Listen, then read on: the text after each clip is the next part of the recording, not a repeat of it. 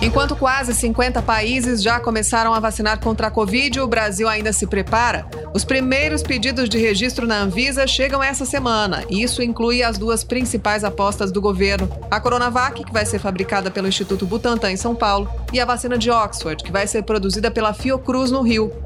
Para acelerar a chegada das primeiras doses, o Brasil negocia a compra de um lote de 2 milhões de vacinas de Oxford, já prontas, de um laboratório credenciado na Índia. A previsão de chegada aqui é até o fim do mês de janeiro. E tanto a Fiocruz quanto o Butantan prometem, depois do registro, produzir mais de um milhão de doses da vacina por dia. Mas a pergunta que vale um milhão é quando? Quando o Brasil vai começar a vacinação contra o coronavírus? As novas variantes que estão surgindo são mais resistentes que a vacina? E a vida normal, aquela que a gente tinha antes da pandemia, vai demorar muito para voltar? E aí, vamos discutir? Esse é um podcast do Jornal da Band com Lana Canepa e Beatriz Correia, nossa editora de internacional. Essa semana, o governo de São Paulo voltou a afirmar que pretende começar a campanha de vacinação no dia 25 de janeiro, aniversário da cidade. O Ministério da Saúde tem três opções de datas, que vão de 20 de janeiro até 10 de fevereiro. O problema é que o vírus parece avançar bem mais rápido do que a capacidade de gestão e de organização dos nossos governos.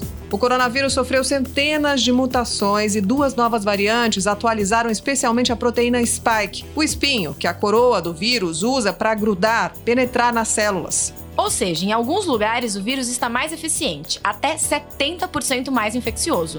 Uma dessas variantes circula no Reino Unido e outra na África do Sul. O correspondente da Band em Londres, Felipe Killing, viu de perto como essa nova variante fez o número de casos por dia quase dobrar e passar do patamar de 50 mil. O primeiro país a iniciar uma campanha de vacinação com um imunizante comprovadamente eficaz teve que decretar um terceiro lockdown. Killing, conta pra gente como é que tá a situação por aí. A situação por aqui é bastante complicada. Tem um lockdown que é bem restritivo, uma alta de casos que preocupa muito com essa nova variante e a esperança de que a campanha de vacinação ganhe corpo. Até agora, são um pouco mais de 1 milhão e 300 mil britânicos vacinados. O Boris Johnson disse que só vai voltar a relaxar as regras e de forma gradual quando cerca de 13 milhões de vulneráveis forem vacinados. Ele espera que isso aconteça até a metade de fevereiro, mas o ministro já avisou no parlamento que a expectativa é que as medidas restritivas fiquem até março. E um infectologista da Imperial College of London também falou que espera o lockdown até março. E a partir daí, de forma gradual e com cautela, as restrições vão começar a ser é, relaxadas por aqui. Muitos médicos estão falando agora que essa nova variante está contaminando jovens. E adoecendo muito esse pessoal. Casos de jovens com 20, 30 anos morrendo e que não tinha nenhuma doença pré-existente. Então a situação, além de ser muito preocupante por conta da alta de internações, é preocupante também porque jovens estão se contaminando e adoecendo. O governo, inclusive, mudou a estratégia de vacinação, né? Como que, que, que aconteceu? Mudou, inclusive está um grande debate aqui, Bia, em relação a isso. Primeiro, qual que foi a nova estratégia do governo? Aplicar uma dose no maior número possível de pessoas e a segunda num intervalo de até 12 semanas, e não mais quatro como estava programado. Isso porque o Reino Unido vive uma situação de emergência e os cientistas acreditam que com uma dose a pessoa já tem uma certa proteção e aí achata a taxa de contaminados e reduz também o número de mortos. Muitos cientistas dizem que os testes não foram feitos com esse intervalo entre uma dose e outra. E não há dados científicos que comprovam a eficácia. Há um temor também que esse espaçamento de doses pode favorecer a mutação do vírus. Mas o cientista conselheiro do governo britânico afirmou que é uma possibilidade, mas hoje é uma possibilidade menor do que o risco de ter muita gente contaminada. Então, é uma possibilidade, é um risco calculado que eles estão tomando por aqui diante do caos que está o sistema público de saúde. Obrigada pela entrevista. Por enquanto, nada leva os cientistas a crer que essas novas variantes sejam resistentes à vacina. E apesar de a doença avançar mais rápido, também não há indícios de que as novas cepas sejam mais letais que as versões anteriores. Para falar sobre esse assunto, a gente conversa agora com Luiz Gustavo de Almeida, microbiologista pelo Instituto de Ciências Biomédicas da USP e coordenador dos projetos pedagógicos do Instituto Questão de Ciência. Bom, o Reino Unido começou uma estratégia diferente. Boris Johnson anunciou um novo lockdown nacional na Inglaterra para tentar conter a alta dos casos, 60 mil casos por dia. E eles então decidiram, num risco calculado, começar a vacinar o maior número de pessoas é, possível, né, com a primeira dose, mesmo que isso signifique atrasar a aplicação da segunda dose, que pode ser aplicada aí só daqui a 12 semanas. Porque uma primeira hum. dose já confere uma base de imunidade boa. Então, isso seria, é, pelo menos para você, nesse momento momento é, topo da pandemia, resolver um pouco a situação crítica dos hospitais. O problema é que o estudo não foi feito com esse intervalo, né? O que, que o senhor acha dessa estratégia? O problema dessa, da vacina de uma dose é que a eficácia é menor. O cálculo é muito simples. Quanto menor a eficácia, maior o número de pessoas que vocês vão ter que, que a gente vai ter que vacinar. Então, significa que eles estão abrindo mão daquela eficácia maior, apresentada no estudo correto, feito de maneira com duas doses, para ter que vacinar mais pessoas. Se aparecer uma, uma outra variante do vírus, que ela se transmite mais, melhor, vai ter que vacinar mais pessoas. Então, eles estão no momento ali que provavelmente eles vão ter que vacinar cerca de 90, 95% da população para conseguir impedir que o vírus se espalhe até e impedir pessoas principalmente que morram e de casos graves de Covid-19. Então a eficácia ela não vai interferir, não vai deixar o vírus mais resistente por conta de uma eficácia baixa. O que vai acontecer sim é você vai ter que vacinar mais pessoas. O que são essas novas variantes e se as vacinas vão mesmo dar conta do recado? É, essa variação que o, o vírus tem, essas mutações que ocorrem, essa para permitir que ele se transmita melhor, provavelmente foi naquela proteína S, naquela proteína spike que a gente já está cansado de ver todos os dias, o que permitiu com que o vírus penetrasse mais rápido na célula. Mas a gente tem que lembrar que essa, essa estrutura dessa proteína, ela é como se fosse, vamos imaginar um galho de uma árvore, tá? E o nosso sistema imunológico seria como as nossas mãos e que conseguisse pegar esses galhos. Então a gente não produz um único tipo de anticorpo contra essa proteína spike. A gente produz diversos tipos de anticorpos para poder pegar em qualquer lugar que tiver essa proteína, que tiver a proteína spike. Então, uma variação pequena em um lugar que permitiu que, da, dessa proteína, que permitiu com que o vírus penetrasse de uma forma mais eficaz na célula, pode não ter ocorrido uma mutação no outro lado desse galho aí desse, da árvore que a gente está imaginando e que o nosso sistema imunológico já produziu anticorpos para fazer isso. É o que a gente chama de anticorpos policlonais. Então, são vários clones de um mesmo anticorpo que pode atacar essa proteína de diversos lados, vamos dizer assim.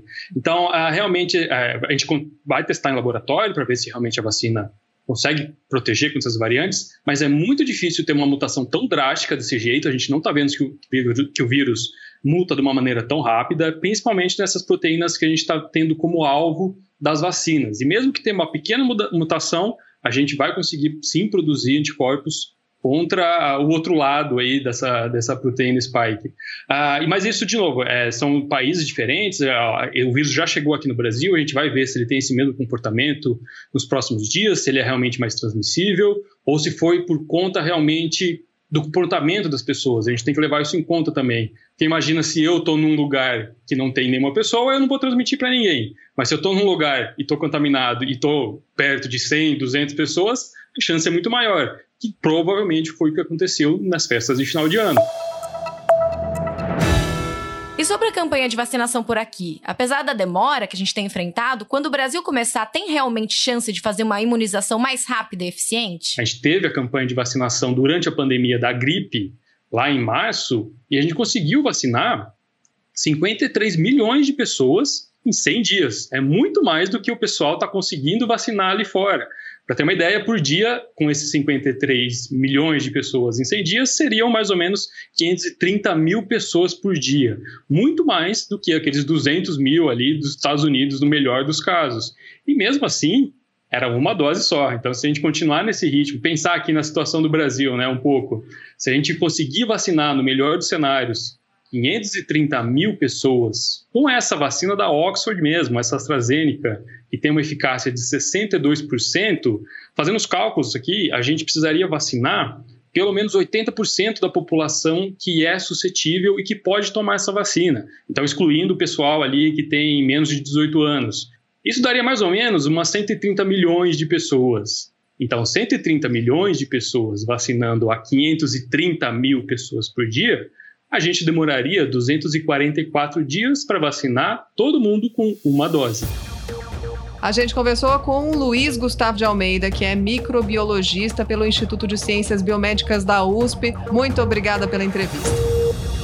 Então vamos lá. Se a vacinação por aqui seguir em um ritmo acelerado, como o Dr. Luiz disse, que já aconteceu em campanhas anteriores contra a gripe, por exemplo, com 500 mil vacinados por dia, o grupo prioritário, de idosos, profissionais de saúde e tudo mais, seria protegido em menos de quatro meses. São inicialmente 50 milhões de pessoas que vão precisar de 108 milhões de doses, já contando aí com uma margem de segurança de 8 milhões, segundo o plano do Ministério da Saúde.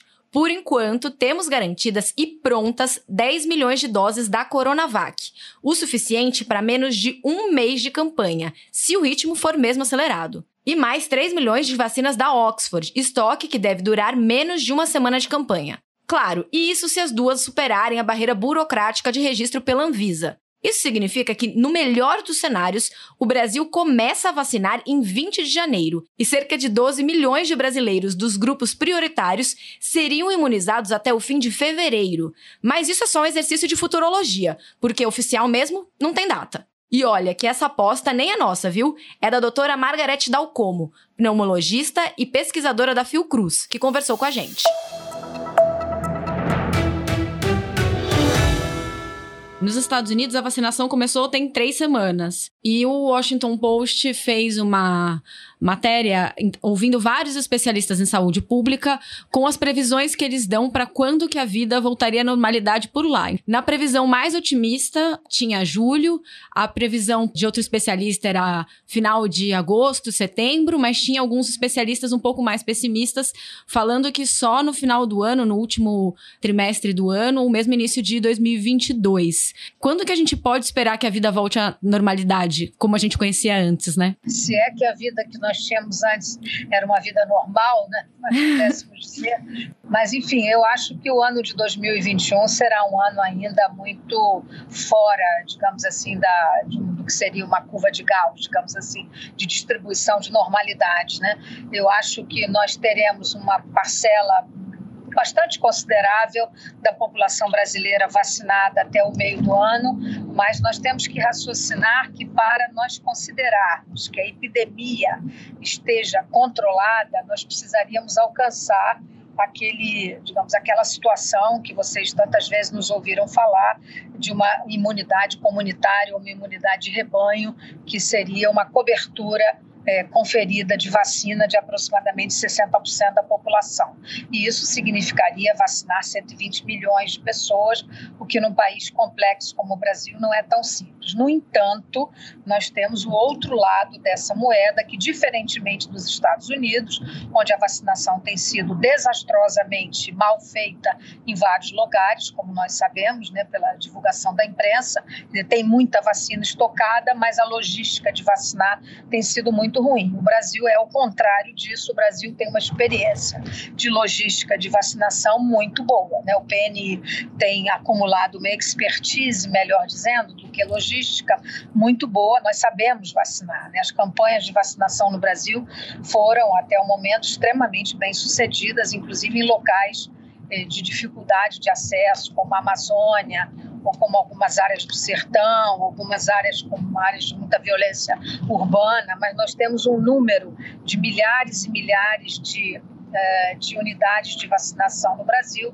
de modo que nós sabemos exatamente é, o que temos que fazer e nós poderemos, se nós começarmos com é, os grupos de prioridade, de acordo com o cronograma do Ministério da Saúde, nós teremos que rapidamente, eu imagino que num período de um mês, a meu juízo seria perfeitamente execuível que nós vacinássemos aí esses 14 a 15 milhões de pessoas de prioridade nesse primeiro momento. Isso é o que eu particularmente vejo como uma possibilidade real. Doutora Margarete, eu queria que a senhora começasse falando um pouquinho sobre os prazos para o registro e para o início da vacinação, e aí do ponto de vista da Fiocruz com a vacina de Oxford no Brasil. E quantas é... doses estariam nesse primeiro momento disponíveis? Acho que um número pequeno de doses, né? Nós estamos falando de uma população muito grande como a do Brasil, quer dizer, se a Fiocruz vai receber 2 milhões e vai entregar um primeiro milhão, nós teríamos aí 3 milhões de doses, o que é muito pouco. A Fiocruz deve deve pedir o registro emergencial essa semana ainda, a Anvisa, e eu imagino que seja aprovado, não tem por que não ser, uma vez que nós cumprimos todas as etapas, e a Fiocruz, na medida em que fizer essa, esses ajustes e a produção desse primeiro milhão, terá condições de fabricar regularmente 800 mil a 1 milhão de doses por dia. Então, a Fiocruz tem condições em um semestre de dar ao Ministério da Saúde aproximadamente 100 milhões de doses. Isso é o que está previsto no cronograma acordado e chancelado pelo Ministério da Saúde. E a partir de um certo momento já totalmente fabricado no Brasil o processo todo. A gente conversou com a doutora Margarete Dalcomo, pneumologista e pesquisadora da Fiocruz. Muito obrigada, doutora Margarete. E esse foi mais um podcast do Jornal da Band. E aí, vamos discutir? Hoje com Lana Canepa e comigo, Beatriz Correa. Semana que vem tem mais. Até lá!